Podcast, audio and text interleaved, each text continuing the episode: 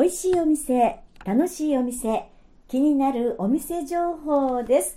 さあさて、今日私は今、ウッディタウンの欅台5丁目にあります、キャビンコーヒーさんにお邪魔しています。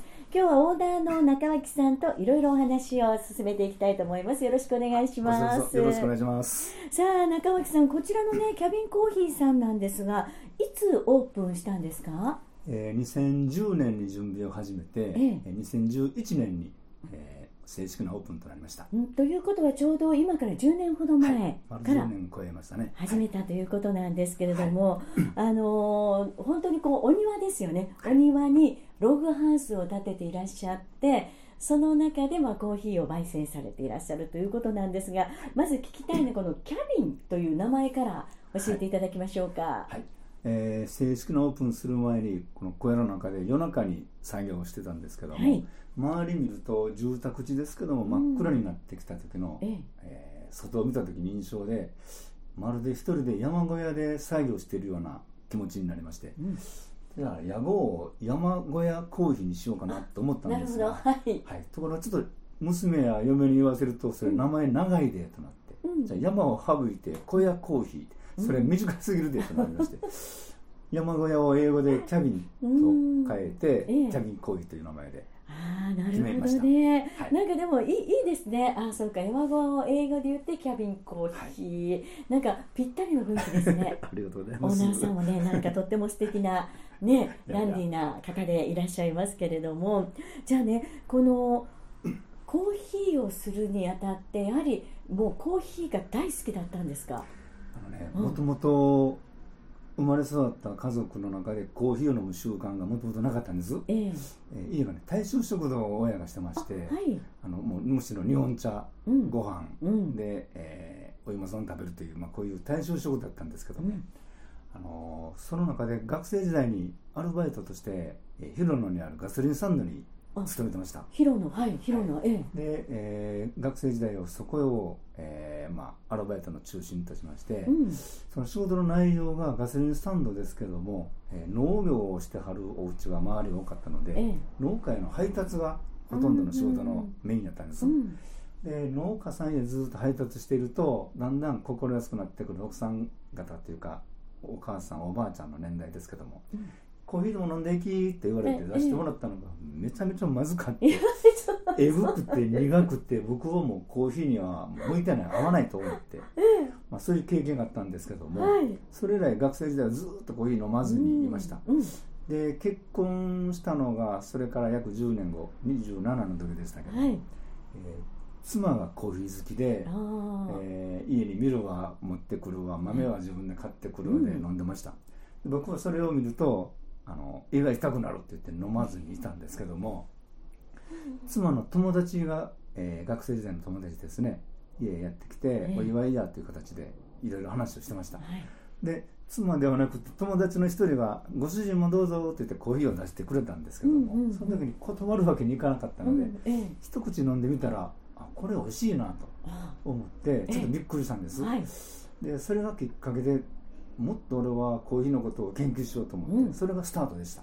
あそうなんですね。じゃあ、はい本当学生の時はもうコーヒーはも絶対向いてないと思ってました。あねそのおばさんが入れてくださったコーヒーが、はい。あまりにもちょっとはい苦かったというか。それが、どうやらね張おり張り込んどいたよという言葉を覚えてたのと、ええ。そのおばちゃんが曰く私はコーヒー飲まないからよくわからんけどねっていう言葉だけ頭に蘇ってきて ええ。それをつなぎ合わせると、うん私は分からんけどもインスタントコーヒーの粉を多く入れたよということだったらしいんですよ。張り込んだよっていうのは、たくさん入れといてあげたよっていうので、そうおそらく想像ですけども一杯でいいところを2杯か3杯あのスプーンに入れ入れて。てくれたと思うんですよ。わあそれを飲んだければ、コーヒー苦いはい美味しくない、苦手というようなイメージが、はい、なるほどね。それがまあある意味トラウマやったんですけどええね。ええ。ところが逆のそのきちっとしたものを豆から粉にひいて、うん。そこで用として飲むっていうのを経験して、うん。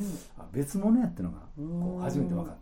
はい。でちょっとそこであの火がついたというかじゃあとことん研究しようと思って、うん。その反動で、えー自分でミルを買うはもっといいものがないかもってもっといい大きな電動ミルを買ったり、え入れ方も研究したりという、えうん。で嫁さんにそこまで行くの？っていうぐらいまで、カフェでもするつもりなの？って言われて、あのいろんなことを研究しました。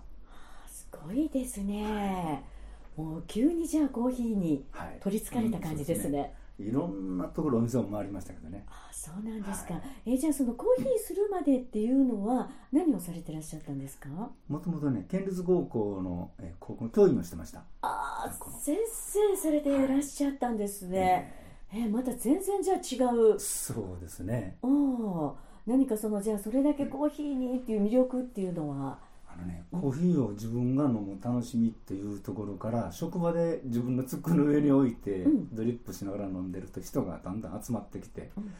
で1人2人3人5人と人が増えてえその中でいろんな雑談をするようになったことがすごい職場の中で潤滑油になっていろんな人と話をしやすくなったのがありますね。うーん。それがまあお酒とは違ってまたコーヒーは昼間でももちろん飲めますので、飲ん。でいくことで人がこう集まってくる集う場になる一つの原点ということを感じて、うん。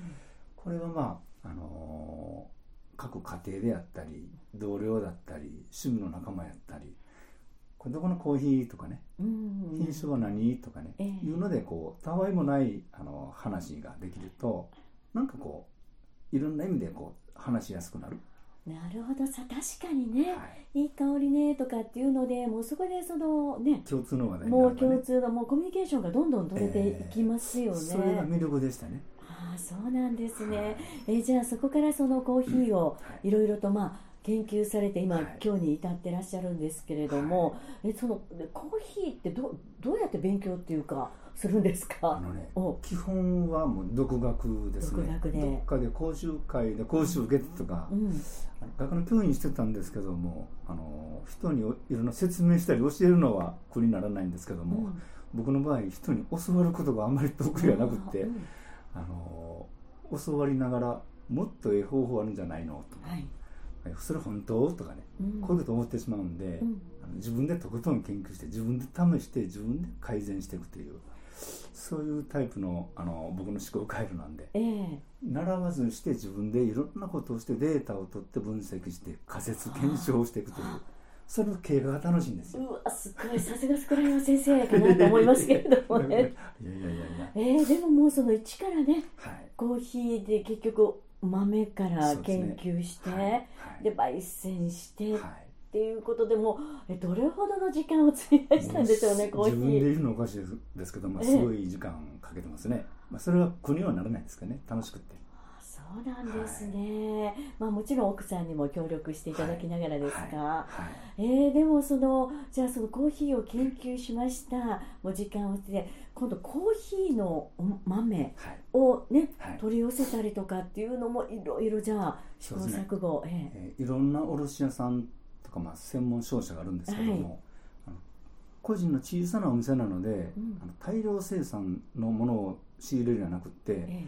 一つの農園農家はからピンポイントでこう入れるようなそういうところから業者を通してですけどもはい。あの出所の分かってるものだけを集めてます、あ。ーうん。一般的には例えばコロンビアとか、うんうん。ブラジル、ええ。ガテマラっていう国の名前で、あのコーヒーの豆をよく評価されるんですけえども、えそれはあくまでも出たところの原産国であって、地域でもなければ農園でもないんですよ。僕の場合は地域農園、ええ。あるいは大きな農園でしたら担当者の名前まで分かってるという責任者のねええ。そういう地域区画まで分かった豆うん。で品種も限定してうん仕入れて僕が試して焼いてうん。飲んでみて美味しいものだけを扱ってるという、うわーすごいですね。こだわりでもそこを聞くと安心ですよね。まあね。ね私たちももうコーヒーっていうと本当に国の名前だけで、ええ。あそこの豆美味しいよねって思うんですけども、ええ。実はもっともっと奥深いものがあるんはい。ですよね。ええ国の名前だけっていうのは多分寄せ集めになると思うんです、米で言うと兵庫米とか、もっとひどい意味で日本の米ってういうんだけで、どこで取れたかいつ取れたかわからないとうね、んまあ、寄せ集め的になるんで、まあ、いいも悪いもコスト削減を求めるとそれしかないんですけどね。もうコストを度外視するとええ。やっぱりそういうふうにピンポイントの豆になってきますね。だ。えやっぱりここあのねあのすごく大きな、はい。焙煎機、はい焙煎機ですねすごい本格的すごいですね。5キロ釜なんですけどね。え5キロまでやってます。5普段こういうのうん。普通はまあ5キロ釜なら5キロ焼けばいいんですけども、ええ。僕の場合はもう3キロから3.5キロ。うん。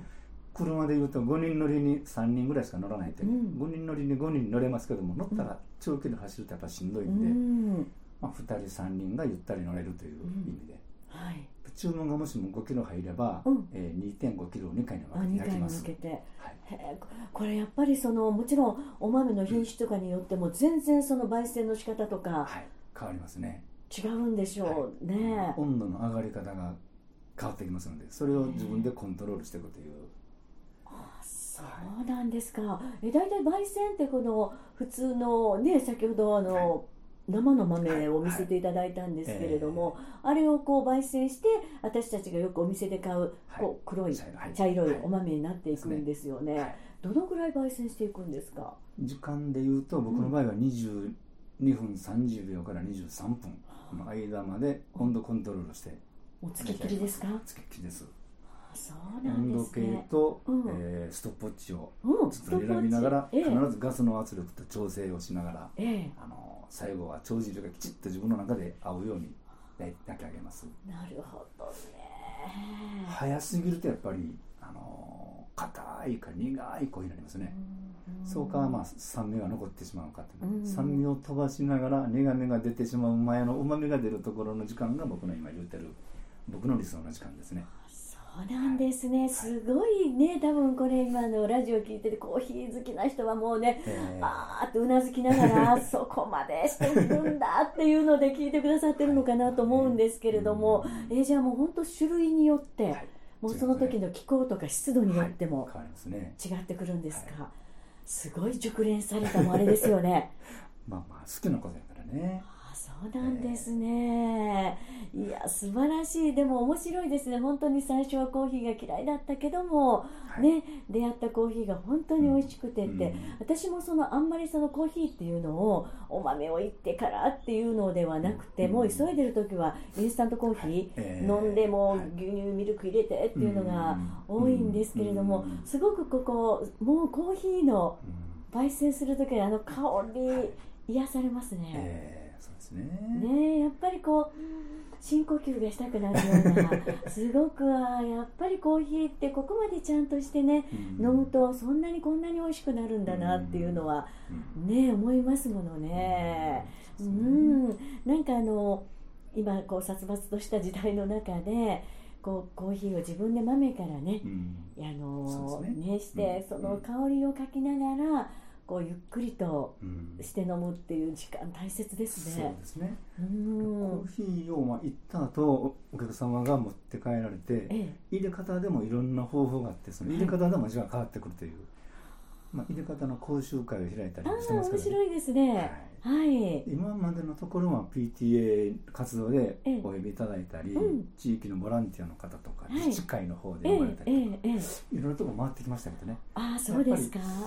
とね例えば、まあ、去年行ったところであれば、え高校生が大学生ぐらいの子から上は80半ばのおじいちゃんおばあちゃんがはい。一緒に来られて、ええまああのー知らない人同士がテーブルをこう一緒にしてね、ええ。で一緒に練習しながらおじいちゃんが曰く「あ孫とコーヒーの練習してるみたい」とかねいですね。そういう言葉が聞こえてくるともう嬉しくてね、うーん。だからまあコーヒーを通じてちょっと知り合うことができたという、うーんでそれからね数ヶ月してお客さんが来られた時に、ええ。あの時に会った相席のあの一緒に練習した人と、ええスーパーで買い物してたら会ってねとかね、うん。こんにちはと挨拶できて知り合いが増えあの増えたことが楽しい嬉しいとかうわいやでもちょっと私もあの今日先ほどコーヒーいただいて、えこんなに美味しい。で実は今まであのコーヒーっていうとミルクを入れてねええ飲んでたんですよ。ブラックはちょっとと思いながら、ええ。もう全然大丈夫ですよね、いやいやいやまあ、ありがとうございます。ねえなんかそのミルクとかお砂糖入れるのがちょっともったいないかなと思うぐらい飲みやすかったです、まあね、うん。もともとブラックですっと飲まれて、例えば後半とかおかわりするときにミルク入れてあ違う楽しみをするとかね。なるほどね。いろんな方法あるんですけどね。うん。だからまあ僕はミルクを入れたりお砂糖を入れることは全く否定ししないんですけども、うんミルクを入れてもコーヒーの味がちゃんと残って美味しいとかね、うん。ブラックでもいけるとかね、まあ、その人の好みに合わせてこう豆を選んでいくという。選ぶ楽しみも僕にはあるんですけどね。うわいいですじゃあもう あのここのお店に来たらいろいろと相談乗っていただいたり、ええ。お豆をチョイスしていただいたりしていただくことも、でオープン当初からずーっと8年9年目までは、ええ。あの公園に入ってもらって、うん試し飲みをしてもらいながら豆を選んでもらうっていうシことをしてたんです。うんはいコロナの影響があってからうん。こう公園には入ってもらえずにうん。窓口販売になってしまって、窓口での情報交換で豆を選ぶということになってしまってるんですけど、ええ。まあ、そういう入れ方の練習も兼ねてうん。公園に入ってもらってたんですけども、うん。ちょっとまあ残念な面もあるんですけど、うん。これはもう、まあ今ははいええ。この時期ですからね、えいうえことなんでもいいですねそのコーヒーのそういうこう教室っていうのは、はい。あ通ってみたいなと思いました、えーねえやっぱり何も知らないって自己流でねすね。はい。あのー入れてるんですけどもやっぱちゃんとした入れ方をえー知ることで、そうですね。ねえ。まああそうあのか僕が言うのはそのコーヒーの入れ方教室をするから豆を買ってほしいという発想はなくてね。うん。もともとお家にある豆がちょっとでも美味しく飲めれば、うん。お客さんもあの楽しめるんじゃないですかっていう、ええ。こういう提案だけなんです。あーでもどうせ飲むんなら美味しく入れて。そうですね。ねえあの楽しみたいなっていう感じがしましたけれども、うんまあ、まだまだちょっとコーヒーのお話は尽きないんですけども、はい。一旦ここで一は曲一曲入れてから、また後半お伺いしたいと思いますはい、お願いします。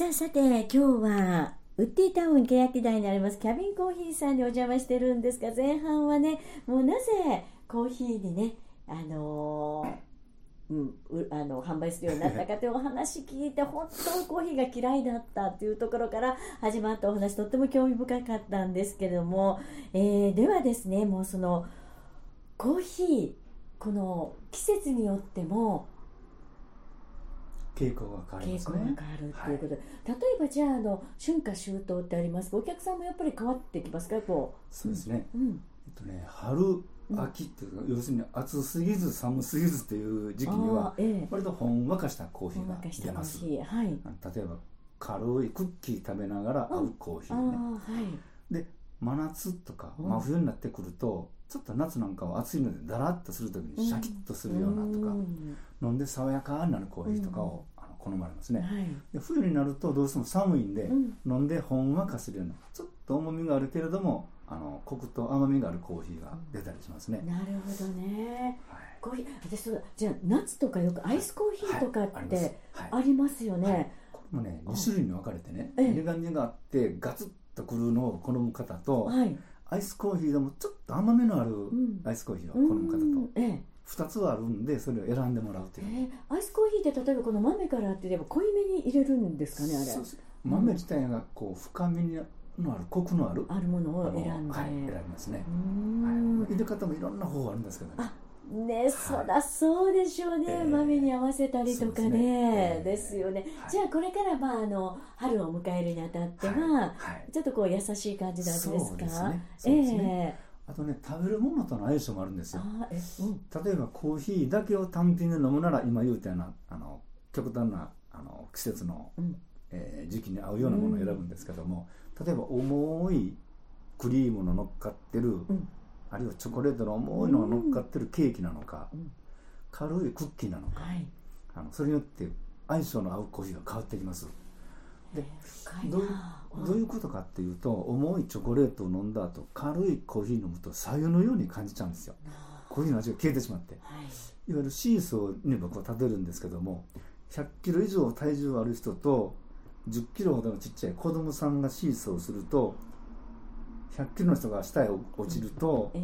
子供さんの10キロの方はもう動かなくなっちゃうという、はいじゃあどういうことかというと10キロの子供さんは10キロの子供さん同士とシーソーすれば楽しめると。うん100キロの人は100キロに近い人と乗ればシーソーを楽しめると、うん。行っても帰っても、うん。あのどっちも楽しいというね、でコーヒーも一緒で重いチョコレートや生クリームのどっしりしたコーヒーであればコーヒーもどっしりしてるコーヒーの方が行っても帰っても美味しいというね、うん。これ軽いコーヒーで重いあの食べるものやったら、味が消えます、あー確かにそうなんだ。逆もあります。重いコーヒーで、うん。例えばフルーツが乗っかってるケーキねはい。になると酸っぱく感じます。そうするときにはフルーツが乗ってるような、うん。あの果物が中心のうん。フルーツね。であれば爽やかなコーヒーの方が行っても帰っても味は潰さないという。う、んなるほどね。そこまでやっぱり考えると本当に味わってはい。いただくことができますよね。だから常連のお客さんなんかで時々車からケーキを持って落ちてこられてえ今日は子供の誕生日にこのケーキを買って帰るとえはい。ちらっと見せてもらってお。お願いしてないんですけどもお。見せてくれてお。これに合うコーヒーえーを飲んでっていう。あそれやったらこのコーヒーが合うよっていうふうに。ああ本当に進めたりしてます。うわあもうかなりコーヒー通ですね。はいですね。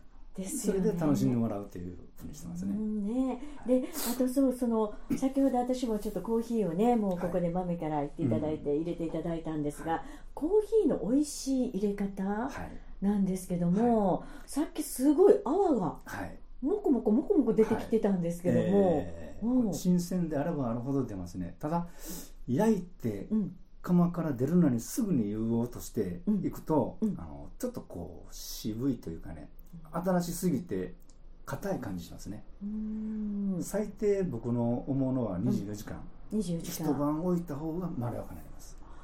でね。豆によっては、えー、2日3日置いた方が美味しいのがあります。あそうなんだ、えーあの普通ドリップでするときに、はい。先ほどそのお湯を真ん中からはい。そうですね。ね。はい落としていただいて、はい。でもすごいもうそのね、はい。もこもこもこなってね。はい。あんなふうにはならないですね家でしても。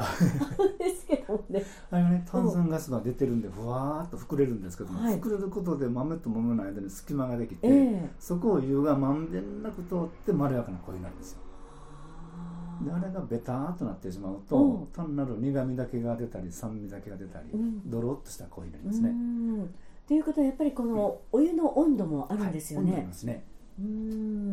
温度もねうん例えばいろんなところで講習を開いたりされてる方が、はい。されてる方法ですけども、ええ。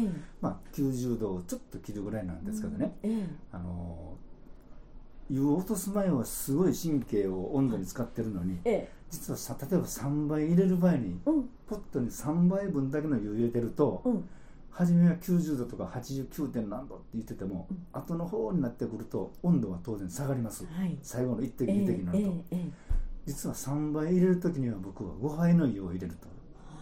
そそれで90度まで温度を合わせていく場合は最後まで3倍使ってもまだもう2杯分余裕があるんで、はい。温度が下がりきらないんです。下げる代わりにそれ以上下がらないという工夫があるんですよほとんどの講習されてるところをええ。横目で見たりしてると、はい。あの温度最初はすごい神経使ってるのに、うん。後の方で温度がぬぬるくなることを考えていない人がめちゃくちゃ多いんでコツとするとそういうのもありますね。ね人数分だけ用意してしまうとね、はい。冷めていくからちょっと多めにして人数分のお湯だけを使う、たお湯でカップを温めるとかあはい。いうふうにしてますね。あとこれこれ混ぜてあげると濃いさが調整できるというね、うーんなるほど。あとねあのどうなんですか？こう豆でまあ皆さんよくコーヒースで買ってこられます、はい。冷凍は OK ですか、えー冷凍すればええ。美味しい期間は当然伸びます、伸びます。うん。ただ 扱い方が、うん。えー気をつけなきゃいけないところとしてう、ん。冷凍庫から外へ出せば常温になった瞬間に1分以内にあの戻すということを考えなければ結露します。あお,、ま、お豆ね。豆の,、はいはい。豆の外であったりもしも粉にひいたものであったら、もう全体がベタっと湿気てきます。結露をさす前にいる豆は測って取る。うん。戻すものは瞬時に戻してあげるという。結露ささなければ3ヶ月美味しいそう。うなんだ。冷凍のちょっと常温に置いてから引くのかなと思ったら違絶う対にね、うん。えーご飯であったり、うん。カニであったり、おええ。肉は水分があるからうん。その水分の水の分が氷になって、それを食べる前には解凍させるってね調理の前はい。にするんですけども、ええ。コーヒーの豆は焙煎すれば水分が全部飛んでますのでええ。コーヒーの、えーま、豆粉うん。小麦粉ええ。おからはい。この辺りは冷凍しても凍りません、はい。はいはい。むしろそれよりも出してきたことによって結露するんで、うん。コーヒー豆はもうすぐに使うすぐに戻すということをすれば美味しい状態が保てます。ああそうか、この前でもね会社の方が大阪の方送ったりしてるんですけども,、はいもう僕は夕方に粉にひいて即送るはい。次の日に朝に届きます、はい。即冷凍されてます。あ冷凍すると1ヶ月経っても2ヶ月経ってもブワーっと膨れるというふうに。あー風味も全然落ちないということですよね,、はいあーそうかじゃあ冷凍しててもいいけどもすぐ使使ってもうすぐ瞬時に使う分だけ取ってまた冷凍室に戻すそのということ。ことをきちっとされたら美味しい期間は3ヶ月もできます、なるほど。ちょっといいこと聞きましたね、えーついついね冷凍したものはまずは常温にしてからはい。使うのかなと思ったら、はコーヒーに関しては違う。はい。絶対まずくなります。ということですね。わあ、なるほど。いろいろとちょっと知らないことがたくさんあったんですけれども、でもあの本当にこうねコーヒーの香りをうーんってね嗅ぎながら、でそのコポコポコポってこうねええ。少しずつこうお湯を落としながら、うん。こうなんかその時間を楽しむっていうのがちょっといいいいですよね。ほんの3分ほどですからね。ね、でもそれでなんかこうほっとした余裕とかこう香りをかけながらうん。あーっとできる時間がうんね取れるっていうことはなんか幸せですよね。そうですね。ね今結構そのコロナでね、ええ。おうち時間っていう方も,、もうずっとお家でいてもちょっとそういうコーヒーの香りと美味しいコーヒーを飲むっていうことをね、うん考えてするとなんかうん。心が洗われるような 気がするような気がしますけれどもね。うん。あそうですか。あのねキャビンさんはテレビにも紹介されたことがそうですね。朝日放送で、ね。えーはい出ましたねはい。それとあと j イコムのテレビ番組とはい。来られてますね。ね、ということで今じゃあ例えばここのあのキャビンさんでは、まあ、コーヒーをここで販売していただいているので買い求めい。ただけることができるということと、あとはいろんなお店とかにも出していらっしゃるんですか？カフェレストラン等にもらってますね、この近くでしたらね、ええ。えー神戸の北区にあるはい。神戸大津カフェ大塚901っていうはい。サンダのおったんという有名な方がされてます。ええ。そこであったり愛のであればカフェつぶつぶさん。つぶさん。はい。つぶさんなんかも、うん。えー開店当初からうん。おろしてますね。あそうなんですね。有馬温泉にあるんですけども、ええ。えーフィッシュハウスカフェ。フィッシュハウスカフェ。金の湯っていうあの、はいはい。足湯があったりする、ええそのありますよね。すぐ裏です。いえいえああそれはまたね。そういうお店でも美味しいコーヒーが飲ませていただけるということですよねえ。ーはいわ、かりました。まあいろいろとね本当コーヒー知らないことも多かって、うんやっぱりコーヒーいいですね。いいですねねえあのこれからどんどん年を重ねていくのにやっぱり美味しいコーヒーを飲みながらうんゆったりとしていきたいなって今日はそんな気持ちになりましたけれどもね。今ね買いに来られる方で最年少は自分の分として高校生の方から配達してる最年長は91歳です。高校生の方が自分でお豆はい。買ってそうです。するんですか、はい。うわおしゃれですね。なかなかね。うーん。買って帰られるねお客さんでね、うん。えー奥さんですけども子供小学生の子が入れてくれる自分は飲まないけども入れることにすごい興味を持って面白いって言ってね。あーそう。でまああの兄弟であったりうんお父さんお母さんがうん。娘が入れるコーヒー飲むのが美味しいって言ってね、うん。まあ、これ一つの家族の中で共通の話題になること自体がね。ねいいですね、えーコーヒーでコーヒーでねはい。こうね家族団らんとそうそうかできる。そう嬉しいってね。それを聞くともう嬉しくて仕方ないですね。ああねいいですね、まあありがとうございます、えーじゃあ最後になりますが中脇さんぜひこうラジオを聞いてるリスナーの皆さんにも何かメッセージいただけますか？あありがとうございます、はい。えーウッディタウンの中にあります欅台、えーまあ、狭い家の中の庭にさらにさらに狭い6畳間のちっちゃな、えーログハウスをミニログハウスですけども建ててます。その中で5キロ釜の焙煎機を置いて日々焙煎してます。で焼きたての豆をとにかくお届けしたいということで実は価格表のリストを作ってるんですけども、うん。いつ焙煎したかを全てオープンにしてます、うんえー当日の朝焼いたとか、はい。昨日焼いたとか、うん。えー何時頃焼いたとかも全部分からして、え2日ないし3日以内に全部豆は入れ替わっていきます、新しすぎる豆なんかはちょっと飲むのを明日以降に、えーしてほしいとかいうこともお願いしてますけども、あの全部オープンにしてますので、えーまあ、えーご家族なり友達なり職場なりいろんな場面でこう使っていただけたら嬉しく思います。はい。またよろしくお願いします。あれあのじゃあコーヒーこれからね今日このラジオを聞いてちょっとコーヒーねの飲みたいなとかコーヒー通になろうっていういろいろ教えていただけるんですよね。相談させていただいたら、ありがとうございます、はい。さあそれではお店情報をお伝えしていきましょう。えまず住所ですが三田市欅台5丁目5の10ですそして、えっと、営業なんですが日曜日月曜日火曜日が定休日となっています。水曜日から金曜日が14時お昼の2時から日没までですね。そして土曜日は朝10時から、えこちらも日没までとなってますが、えー、と完売したら閉店になってしまうということです、えー駐車場は車1台分止めれます、えーでは連絡ですが電話ファックスの方079-564の8888、はい。079-564の8888が電話とファックスです。そして携帯電話もお伝えして大丈夫ですか？はいいいはい、えー、090-1225-1244携帯が090-1225の1244で、ははい受け付けていますので、えーぜひね、あのー先にお電話いただいてお越しいただいても、うん、大丈夫ですので、皆さんのお越しをお待ちしています。えー今日は中巻さんどうもありがとうございました。ありがとうございました。お世話になりました。はいありがとうございます。はい。美味しいお店、楽しいお店、気になるお店情報でした。